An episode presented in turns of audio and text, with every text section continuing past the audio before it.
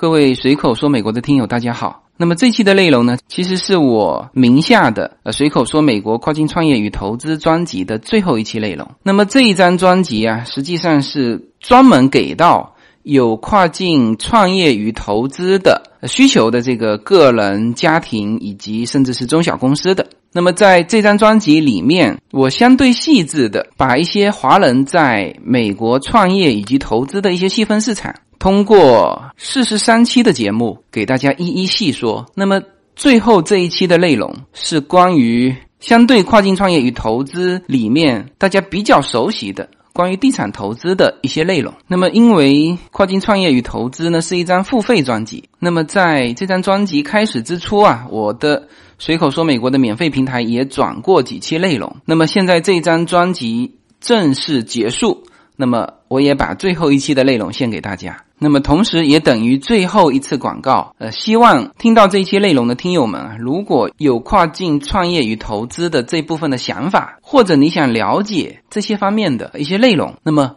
欢迎订阅这张专辑。那么，喜马拉雅的朋友呢，可以直接在我这张专辑，你点击我的名字“无限自由”之后呢，就会出现我名下的所有专辑。那么，其中就有这一张跨境创业与投资专辑。好，那么我们就进入这张付费专辑的最后一期内容。I don't know why I keep moving my body. I don't know if this is wrong or if it's right. I don't know if it's the beat or something's taking over me. And I just know I feel so good tonight. 每一次自我突破都源于一个勇敢的开始。大家好，这里是随口说美国的跨境创业与投资专辑。呃，那么这一期的内容应该是具体内容的最后一期了。当然，我会在最后啊做一个阶段性总结。那么就把跨境创业与投资的这个第一季的内容就全部结束掉了。呃，那么这一期呢，我们继续聊投资。我印象非常深刻，有一次和一个留学生，呃，他是留下来，然后呃自己也有一份工作，呃，但是呢，他是呃积极活跃在创投圈。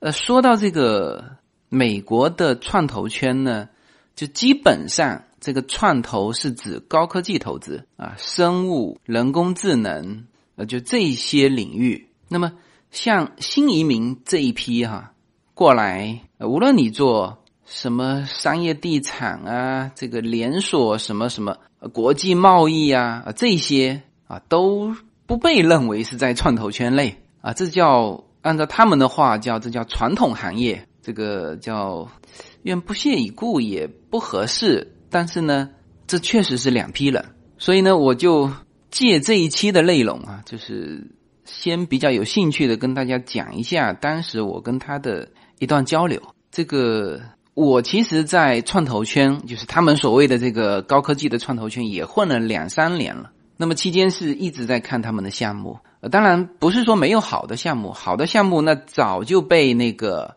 各种机构给投了。那么就各种机构投完。目前的这个效果啊，就反正按照他们说的，比如说投了十个项目，我比如说哈，我没有特指哪一个啊，大家呃，只是一个大致的比例，就是比如说投了十个项目，比如说失败的啊，完全失败的有一两个啊，这个当然都是只投了三四年的哈，那么剩下的八个或者九个，就是项目还在继续，那基本上是这么一个反馈。那么你问他投资回报，他。的大部分哈会跟你说的很复杂，那么这个就是呃现在的至少是这个南加州这边的这种创投的情况，呃这个情况我并不是说他们不好哈，那么也许在他继续的这个八九个里面有独角兽，这个都是每一个创投基金这个去追求的，所以呢我和那个留学生。就是在创投圈混的这个混的挺好的哈，这个他本身也有自己固定的工作，也是在高科技企业，也也做得很好。但是就投资这个领域来说，其实我和他应该说这两个人群有着呃非常非常显著的差别。用就创投圈的这个思维和观点，如果去评价新移民的啊这些传统行业啊，包括餐饮连锁，甚至国际贸易、什么物流啊，那这个炒房这个就不用说，根本就不是不是项目。哎，就按照他们的话说，这些是属于传统行业。你知道“传统”这二字一出来，就代表了他们不会去去看这一块。那么倒一个头说，啊，用。新移民的角度啊，去看创投圈，就是在美国这边的这种，就目前你能够接触到的这个华人，或者说是这种闲散的资金，呃，能够接触到的呃医药啊，这种人工智能啊，这种就是他们所谓的创投圈的这个高科技的这一块，就是用传统的眼光去看呢，这个偶尔一两个敢说话的。会就不经意的会嘟囔这么一两句，说这不赚钱搞什么呀，是吧？就这帮人是很传统的，就是我搞半天，我就是为了投资，就是为了赚钱嘛。我哪怕买房子出租，是吧？我也有那么叫投资回报吧。但你那个东西搞半天，第一就是看不懂的这个另外一回事啊。有的投进去玩，搞半天就是他他故事都很精彩，文章都非常棒。但是就是从传统行业，或者是当然现在也有一种说法说，呃，你这个拉大到七年去看啊，拉大到多个项目去看，哎，这里面就有投资回报了。但是呢，从单个项目或者说三到五年的这个时间去看，那么作为新移民就传统行业这一帮人，他就会觉得搞什么搞，这个回报都说不清楚，就没有回报，是吧？所以这是。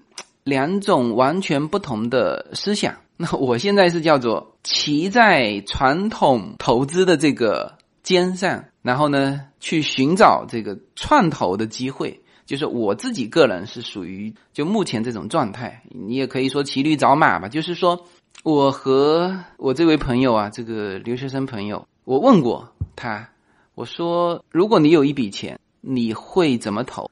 那他毫不犹豫跟我说，他一定会去找独角兽。那么大家知道，独角兽就类似于中彩票嘛？因为他说的并不是说这个企业能盈利，是吧？本身从初创企业到真正的盈利，你你特斯拉，你看走了多长的时间？是吧？今年第三季度开始盈利。呃，当然我举特斯拉的例子也。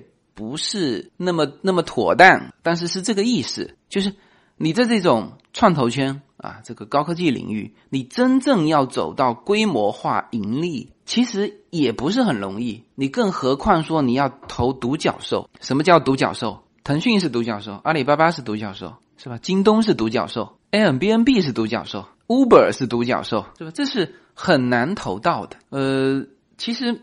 美国的真正的这个创投圈整体的经验，呃是比较丰富的。那如果说这个项目确实具备这个独角兽的潜质，那么可能闲散资金是没法接触到的。你只能间接再间接的投资，什么意思呢？啊，比如说你投一个 LP，那么他投了红杉啊，或者红杉再投了某一个独角兽，呃，就是间接再间接，一般是这种情况。你说你直接个人资金啊，直接投到那个独角兽的项目里面去啊，这个就目前华人在美国的资本我还比较少，说没有这个不严谨啊，就是很少。所以呢，我这个朋友他是比较坚定的说，他一定要去投一个独角兽，这个很好啊，这个有理想是吧？但这种呢，就是也是基于他的条件，他可以这样选择。他什么条件呢？第一，他在美国有固定的工作，有稳定的回报，就已经可以养活自己了。这是一。第二呢，他的资金量并不大，明白吗？如果他现在手上有一千万啊，甚至更多，我觉得他他就不会这么想了，因为独角兽投一千万，啊那你这个是亚洲首富的节奏，明白吗？那么第三个特质是这些留学生。呃，在美国时间比较长，然后呢，他在某一些领域和行业实际上是很熟悉的，就是他，比如说他自己就工作在这个行业，他可能知道某一些初创企业啊，具备这种独角兽的品相。呃，当然最后能不能走到走到独角兽，这又是一个呃千军万马过独木桥的一个漏斗的这种效应哈。但是他至少比外人更能够看得到这个行业里面的一些一些关键点，所以他说他投独角兽，我个人觉得也没多大问题。但是这个这是一个我刚才说了三个条件嘛，就或者说他们的三个特质：第一，它本身有固定收益，它不需要养家糊口；同时呢，它资金量不大，呃，那就是要去干这种以小博大的事情啊。第三。他行业熟悉，呃，当然会比外行的人更会找到一些机会，那所以这个是我说他没问题的原因哈。但是这个这种头发哈，就是现在创投圈的这种所谓的独角兽的头发，适合不适合新移民呢？我觉得不太适合。呃，那这里面刚才说到的这个留学生这个创投群体啊，他们的三个最重要的特质，恰恰新移民都截然相反。比如说。新移民是没有固定收益的，就在美国这边是没有固定收益的。他非常需要在美国这边有固定收益。这个当然，新移民在国内就是说他可以吃老本，国内或者是有收益，但是美国的稳定收益是很重要的。这个刚开始新移民来的时候可能也无所谓这些哈，但是很快他就会明白这个道理，就是可以拿来报税的。美国的收入是对于他们来说是非常重要的，而且最好是稳定的固定收入。你像银行贷款，如果查你的信用的话，人家直接看的是你 W two。你说我一零九九有多少多少，人家不看的是吧？所有的你的信用累积都需要你有一个稳定的一个收入，美元收入。所以这个是无论是从面上来看。啊，就说我为了贷款啊，为了怎么样，还是说我真实的？就有些人新移民来到美国之后，他中国的一切就断掉了啊，比如说中国的房子也卖掉了。那么原来中国的房子还有一些，比如说租金回报，是吧？那他现在卖掉完之后，拿到你美国这边，他要的是什么？首先是要固定回报嘛，固定收益，稳定的固定收益，这个是他们的一个刚需，否则他们连。就心里就发慌了嘛。我们不说这个，这个没法养家糊口，就是至少来说心里发慌。但如果说第一步让新移民有一个固定的回报、稳定的回报，那这我想这是所有新移民思考的第一个问题。所以从这一点上，新移民家庭与留学生家庭，就是留学生在这边工作的这个创投圈的这个家庭本身的这个条件上就是截然相反，就他没有固定收益。需要固定收益，OK，这是一。第二呢，他们的资金量会比留学生会充沛。这个我们说新移民家庭哈，我们一说到家庭，基本上是有小孩的。那么呃，就像比如说像我这种家庭，那我肯定是在移民之前在中国是工作过的嘛。那要么是自己是老板啊，要么是就是恰好是在中国财富增长最快的这么几年。你你你你最差就买房子了嘛，是不是？房子是一大块，所以如果就拿新移民家庭和留学生比较，当然很多留学生家庭很有钱哈，就他们父母很有钱，嗯，但是就这两个群体来说，那肯定新移民家庭资金量更充沛一点，那他们就不能去做买彩票的这种事情，就是以小博大的这个事情，这是第二个呃条件上的完全不同。第三就是行业不熟悉，呃。当然，很多新移民会去参加很多的路演啊，这各种创投圈的这个介绍。但是，介绍的时候是你把产品拿到他们面前想卖给他的时候，就这种的感知和你自己在这个行业做是完全不同的。也就是说，新移民去发现、去投到这个独角兽的机会啊，就算有，那就是碰运气了，就完全不存在通过几场路演。能够被他识别到呃独角兽，呃这种机会几乎没有，所以呢这两种人是完全不同的。所以啊，大量的新移民家庭可能会接触很多的高科技的创投，但是最终都投不下去，因为他实在没有办法。因为投资这个东西，自己真金白银拿出去，他一定是要看得懂，心里有数。那么把自己啊这个本金去投创投圈，有没有？有，拿少量的资金，大量的资金拿来干嘛呢？就是投在比较稳健可以获得回报的领域。这个是我看到的绝大部分新移民家庭的选择。这个选择虽然说会被这个创投圈会认为是叫做传统眼光，但是我个人觉得没有什么没有什么错误。就是作为家庭来说，稳健压倒一切，因为因为上有老下有小啊，而且初到一个地方，先稳住阵脚，这是这是最重要的。所以呢，大量的新移民。那一部分当然就自己从传统行业开始做，那那个叫创业。那我们这一期不谈创业的内容，这一期呢接上一期的话题谈投资啊。所以如果从投资这个角度去看，那么大量的新移民家庭呢还是什么在地产领域。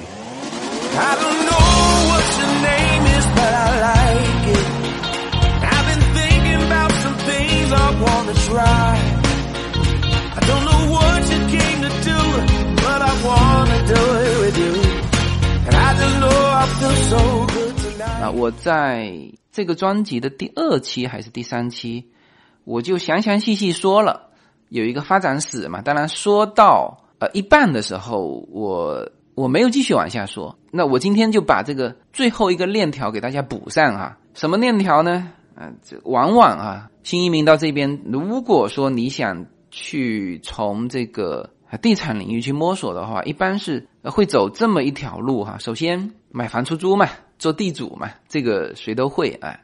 立刻他们会发现一个问题，像比如说我前两年问尔湾的投资回报，还有人告诉我是二点三，后来一点八，然后两个月前我看到一个尔湾的这个听友，也是做这个投资，这个寻求租金回报的。那他就不吭声了，不吭声意味着没钱赚，因为什么呢？因为他还加了一块，就是他人不常在这边，所以说找了一个管理公司帮他打理，反正他就不吭声了。那这个不吭声，我基本上就知道怎么回事了，所以就立刻发现，单纯的买房出租已经没有利润了。呃，这里呢还还有一个风险，就是是不是房价有下行的风险，这个我不知道。抛开房价的因素，反正他也目前啊，在洛杉矶大部分你熟悉的地方啊，这个地产经纪跟你建议的地方，向你推销的地方，基本上你赚不到钱。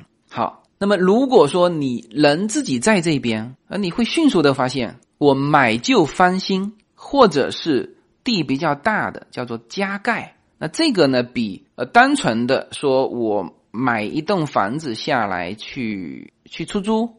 呃，可能会好一点，因为特别是加盖的，因为你用的是装修的成本，但是呢，得到的是你可以使用的面积啊，特别是在越贵的地方，你如果能够实现加盖，那它这个当然是要通过这个呃 City 的一个审批哈，就是你会发现呃翻新呃或者是加盖更好，沿着这条路走下去呢，你就会发现那近期啊很多 Pasadena 和 Temple City 和 Arcadia，特别 Arcadia 这个事情应该已经干了两三两年，差不多两年。就是在两年前，非常多你去 Arcadia 看，很多就是叫什么推倒重建。它推倒重建其实是另外一种程度的叫加盖。呃，有些就是买一块地，原来上面有一个建筑，呃，它这个建筑你去加盖，它的盖哪里都不合适，但是你把这个建筑推倒。它甚至可以盖三个单元出来，就是三栋楼出来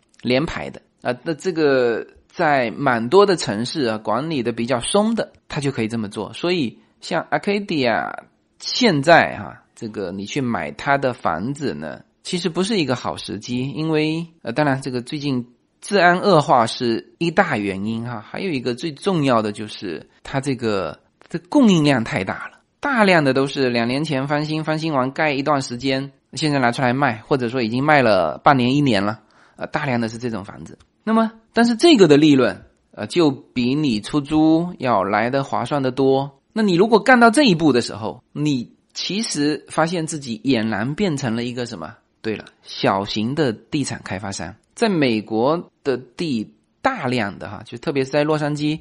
就它上面本来就有东西，它不像中国，呃，给你一大块地，没有，洛杉矶都是小块的地。那么就很多地产商，很多很成熟的地产商，它都是一块一块开发啊。比如说在 Arcadia，在 San Marino，在哪里啊？Downtown，那就是也是啊，一栋旧的房子推平啊，或者是旧的 hotel，这就涉及到说做商业地产的了。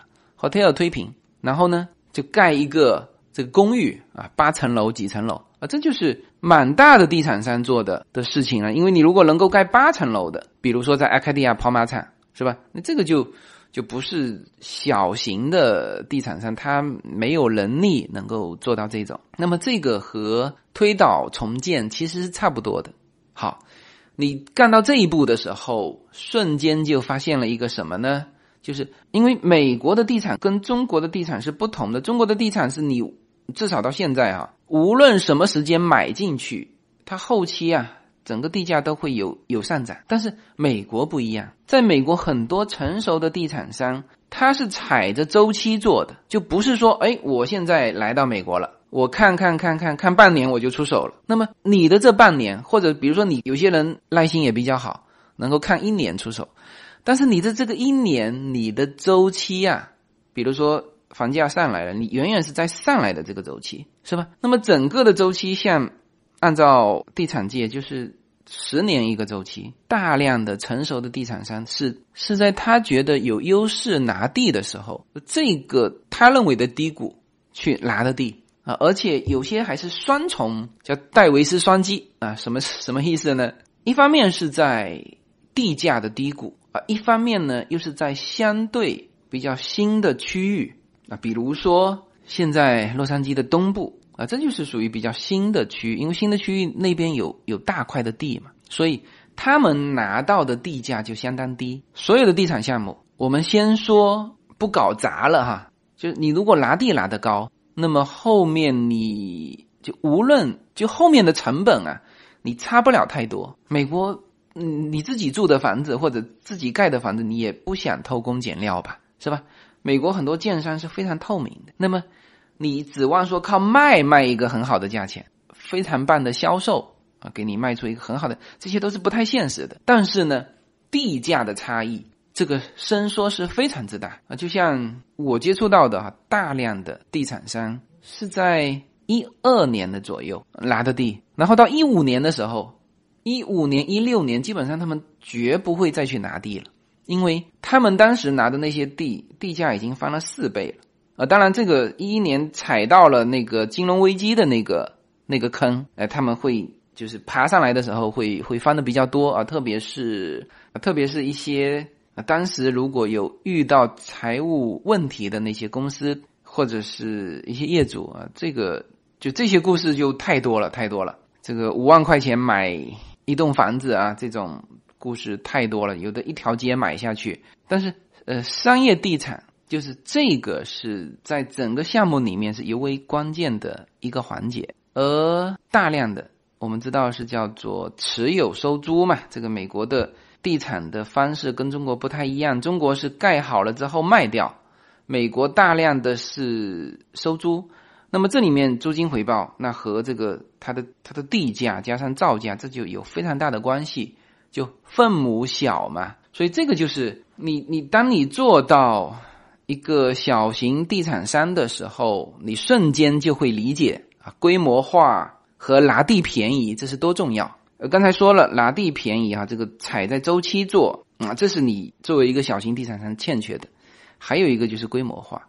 就是我们刚才说到建商，但是你他们有长期合作的建商，这就是规模化啊。那么甚至这种大的地产开发商，他做起来有的时候游刃有余，就是他在资金上还还有人支持，银行会支持。就是你如果做了很久啊，我看你之前的信用给你贷款，而新的你们自己。啊，这个基本上都是个人去贷款，那有的个人还贷不到款，是吧？那你说再成熟一点的呃开发商，他会用很多的融资渠道啊，比如说一比五，是吧？一比五为什么地产商这么喜欢？那就是它的利息低嘛。其实作为现在这个排期的问题，说句实话，开发商也无所谓，因为时间拖得越长，它占用的这资金的这个时间也长，是吧？那么它的这里面的叫利息差，他都不知道赚多少了。所以，所以这个是大型的地产商的或者老牌地产商的优势。就当你了解到这一点的时候，其实呢，你你就会想到就是跟投的这种模式。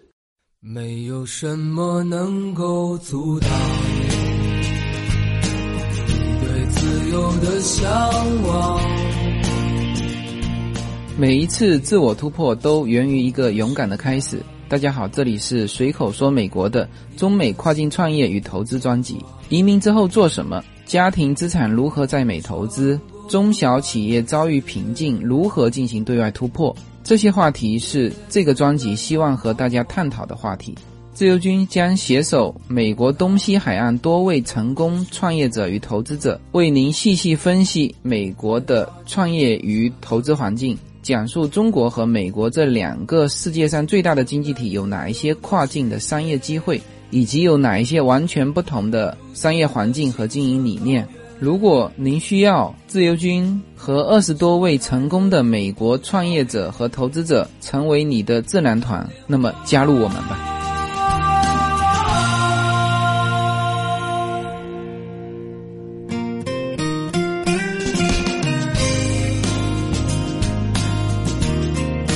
就是，呃，你你在这个领域稍微久一点啊，慢慢的你就会接触到，比如说你的有一些邻居，他呢在这边久一点时间，那么他手上正好在做一个项目，也是商业地产类的项目，大资金他有了，那么就缺那么三分之一啊，或者是缺缺多少吧，但是基本上呃大资金是他们自己，就是一这个是他们的地产项目嘛，那么他会融资一部分，那银行当然是一个通道。那么还有的就是私募，就以这个有限公司的形式，他跟你私募，就是这种机会，你你就会接触到。那这个是还是说到小型地产商嘛，是吧？那么你再在这个圈子继续的混啊，那自自然而然就会接触到一些大的地产商，他其实也需要 OK，然后你再去看他们的项目，哦，再去看他什么时候买的地，再去看他这个之前的业绩，你瞬间就觉得。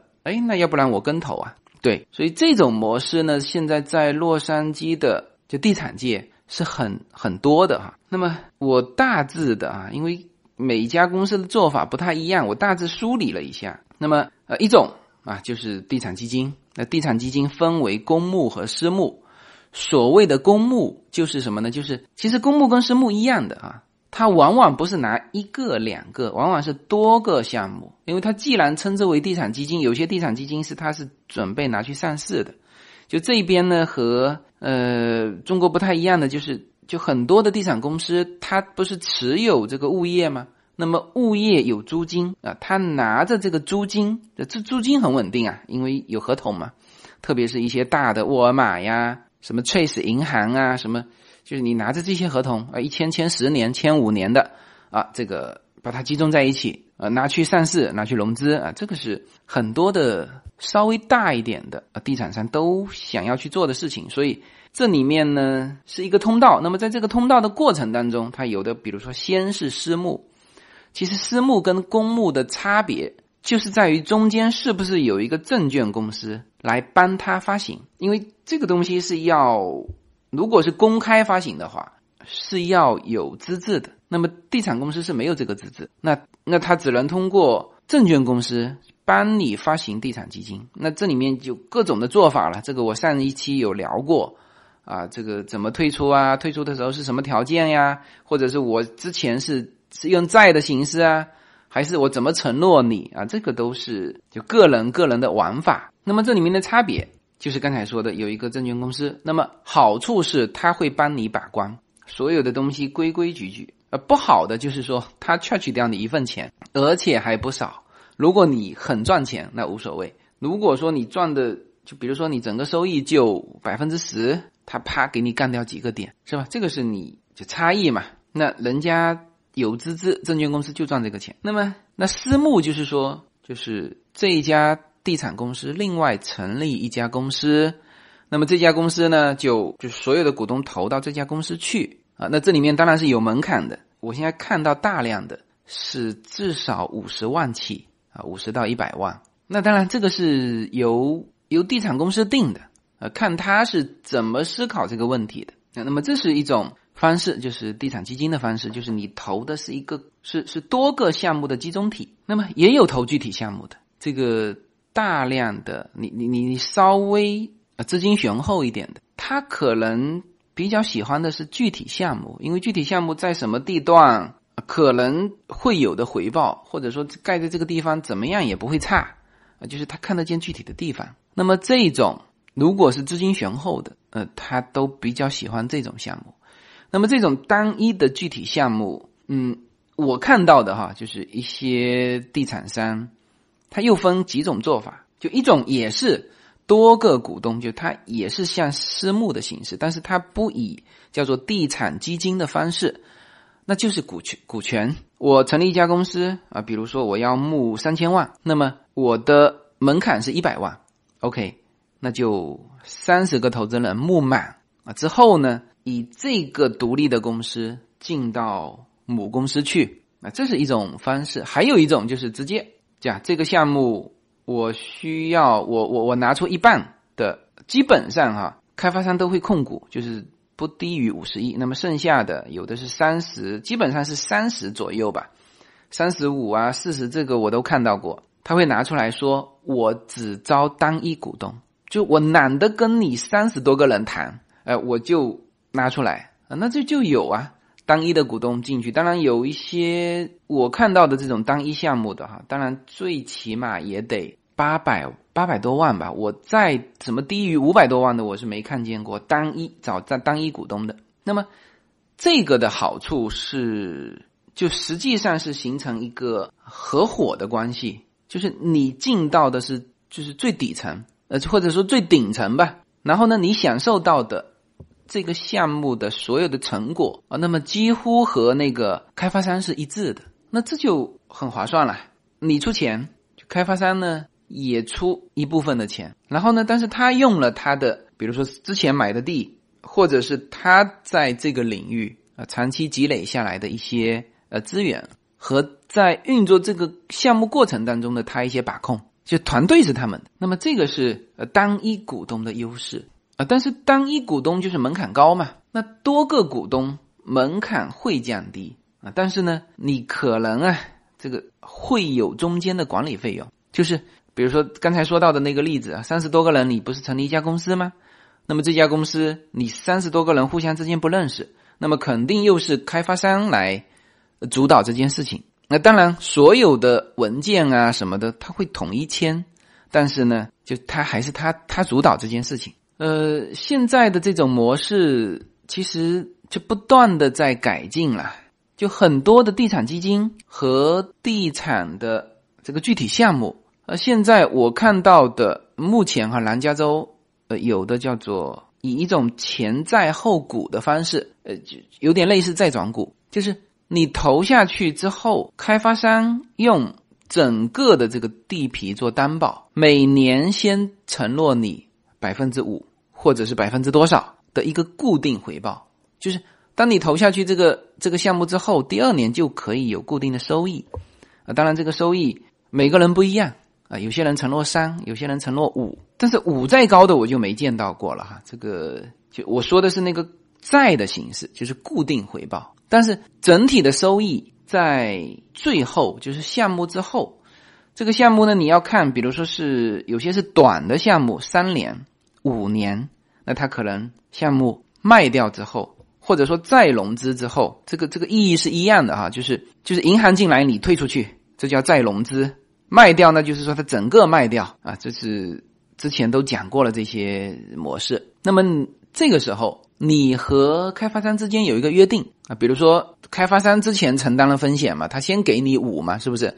那么后面的这一块大家都分了五之后，最后剩下的这一块。那可能开发商会拿相对多的比例，因为他前面承担了风险，给你就是比如说这个项目亏，那这个开发商的五也给你啊，你你本金不用怕，本金都在项目中啊，都是用地去担保的，因为你你本身是股东嘛，它也不存在什么担保，就是反正钱都在这里。那么，呃，如果说地产商他转移资金，那这个是另外一个形式话题哈，就不是合作领域的话题了啊，这个是欺诈的问题。那么合作领域，他两个人的钱都在这个项目中，是吧？他前期支付了你以债的形式，那么后期得到的利润啊，他一定是拿一个大比例，这个大量的。人都是可以接受的，所以呢，分完他的，那你可能还剩下，比如说三年还分百分之十二，那么一摊就是每年多百分之四，那么再加上原来的百分之五，那你就百分之九，大概就是这么算的。所以说，很多的地产商会在前面啊，他是这么承诺的，就是说以就是保本收益百分之五，预计收益百分之十啊，或者百分之八，或者百分之九。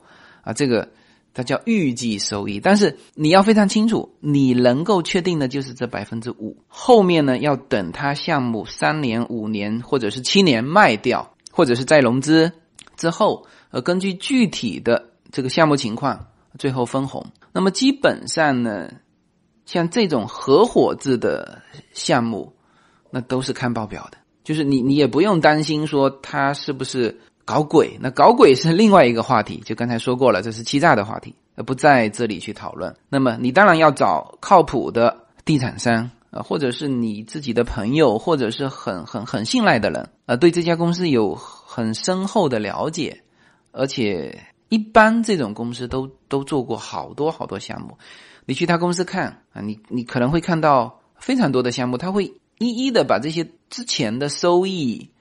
呃，这个股东的情况，他如果觉得你有需要了解的话，他都会告诉你。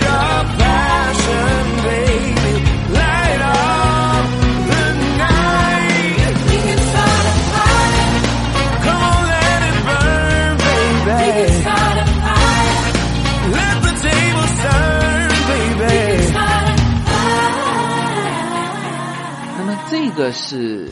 我个人觉得哈，这个是最终就是做地产的。如果说投资的话，因为投资这里不涉及到你自己变成一个地产商，有些人做着做着就就很累嘛。就是有些人刚开始做地主，这个买房出租都觉得 N 累，所以就委托那个什么管理公司去管理嘛。因为否则的话，三天两头他要来维修啊，或者是收房租啊，或者是什么都都很累。所以呢，这些做到后面，包括拆了重盖，你自己变成了，其实不是变成了一个投资的概念，就变成了一个创业的概念啊。这个自己俨然是一个小地产商啊，比如说这里一栋房子，那里几栋房子，然后再搞啊。那么总共，比如说我之前说过的，这个沿着洛杉矶纵横交错买十套房子，然后自己去管理。那这种就就就变成创业了嘛，是吧？就不是叫投资。那么从投资这个领域去考虑呢，就最终会走到这种模式，就是跟投大地产商。那么这个是我个人觉得，你只要找对开发商，基本上对于你来说是是比较省心的，又是比较稳健的，因为它之前会有百分之五的这个稳定回报嘛。然后呢，我见过的。大量的这种合作模式，开发商也只会取到一个合理的他们的收益值，就是其实就是在后面分的这一块。如果说低于百分之五，那这开发商自己承担风险是吧？他反正按照债的方式，他每年要给你百分之五，退出去之后他还是按照百分之五，是吧？那如果多出去的这一块，开发商会跟你协商，这个都是事前。协议约好的，到底他分多少，你分多少啊？最后一算，加上去百分之八啊左右。那我觉得这个收益呢，就相对于新移民来说，呃，也是比较合适的一种方式，稳健收益嘛。然后我我个人觉得，呃，还有其他收益的话，就是说你会通过和这个大地产商的深层合作，比如说，如果你是单一的投资人。那地产商所有的事情都要跟你商量的呃！如果是你是就多个股东合成的那种投单一具体项目，那因为我之前投的是多个股东合成一家有限公司投单一具体项目，我也不投那个什么地产基金，因为它多个项目之后就复杂了。我也是看得准准的，就是说我喜欢这一块呃这个项目啊，比如说看得见它一期工程是什么情况，二期合同摆在这里是吧？看得见，OK，我们投。那这我觉得是呃比较稳健的，还是比较稳健的。嗯，OK，那么投资的这个话题啊，分两期说啊，一期是金融产品，呃，第二期其实是叫地产产品。呃，之前说了和这个南加州所谓的这个创投群体啊，高科技的这一块的一些呃一些观点上的不同，那其实是人群的不同，因为这个专辑面对的哈。的群体是很清楚的，新移民或者是跨境的家庭，跨境投资啊，那这个也就是我虽然说什么传统思维哈，但是我还是认同大量的新移民家庭把资金啊投向地产的这个这个叫事实啊，这个理解这种事实，因为他们追求的并不是以小博大，而是稳定的回报。OK，那么这期的内容呢，就先到这里。在最后一期，我会给大家做一个阶段性的总结，把跨境，同时呢，就也规划一下这个跨境创业专辑之后啊，比如说是第二季的内容，或者说我们随口说美国的跨境创投平台，因为现在根据这个跨境。创创投的这个专辑啊，我们已经成立了两个群，大家其实已经在在交流了。就是我们这个平台，我希望说今后能够怎么发展，这个会在最后一期的内容里面跟大家跟大家提到，好吧？那么跨境创业与投资的具体内容，基本上到这一期就完全结束了。好，那么谢谢大家。